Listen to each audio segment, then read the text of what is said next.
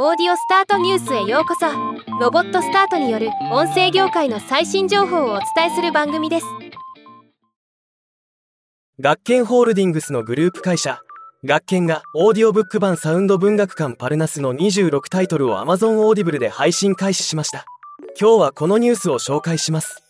学研サウンド文学館パルナスは時代を超えて愛される文学作品の傑作を音声化したコンテンツ。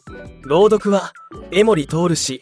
竹下恵子氏江本明氏米倉正兼氏岸田京子氏など有名人が担当しています。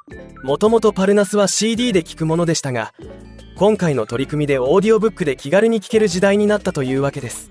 ラインナップは名作ばかりで親子で聞くのにもぴったりの音声コンテンツだと思います。